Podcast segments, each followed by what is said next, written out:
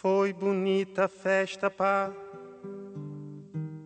Fiquei contente e ainda guardo renitente um velho cravo para mim.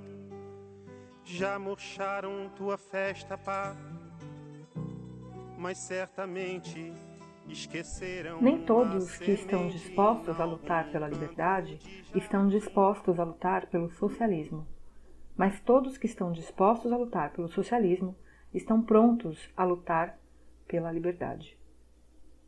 Eu sou a Luana e hoje vou falar sobre o dono dessa frase que eu falei, o político, escritor, artista plástico que resistiu à ditadura salazarista e foi dirigente comunista, Álvaro Cunhal.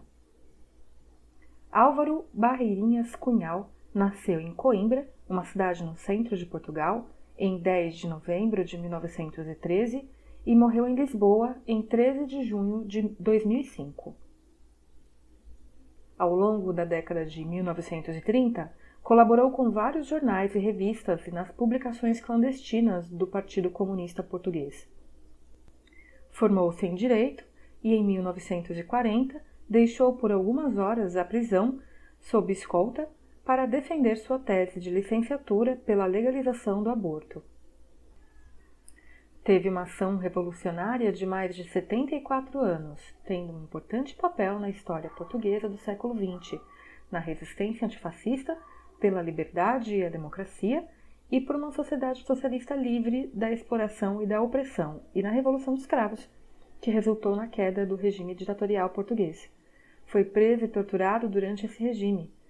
Dos 15 anos que esteve preso, oito anos ficou na solitária. Em 3 de janeiro de 1960, fugiu do forte de Peniche junto com um grupo de militantes comunistas. Para a fuga, foi utilizada uma anestesia para neutralizar um carcereiro e, com a ajuda de um guarda, os prisioneiros atravessaram um pátio interno. Como ainda estavam no piso superior, utilizaram uma árvore para, enfim, alcançarem o último trecho até a parte interior do muro do presídio, que foi vencido por uma corda feita de lençóis.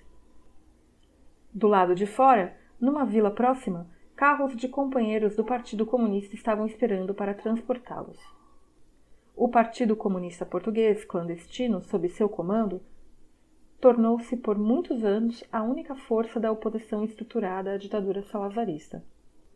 Esse partido tinha forte influência entre os oficiais de médio escalão nas Forças Armadas, responsáveis pela derrubada da ditadura em 25 de abril de 1974. Cunhal foi ministro nos primeiros quatro governos provisórios, de 1974 e 75. Foi eleito deputado entre 1975 e 92. Durante seu período encarcerado, desenhou o cotidiano do povo pobre e da resistência à ditadura. Sob o pseudônimo de Manuel Tiago, escreveu romances sobre o dia a dia de militantes comunistas na clandestinidade, lutando para manter a resistência em busca da concretização do sonho de liberdade e democracia. Sonho tanto de comunistas e democratas como do povo português. Em suas palavras, abre aspas, a história do comunismo, do movimento comunista, é, no fundamental, embora num percurso acidentado, a história de uma luta social constante na defesa dos interesses e direitos dos explorados e oprimidos, o que implica confiança no ser humano e exclui a crença em formas sobrenaturais que decidam no seu destino. Fecha aspas. Sei também quanto é preciso para navegar, navegar. Canta primavera, pá. Cá estou carente. Manda novamente algum cheirinho de alegria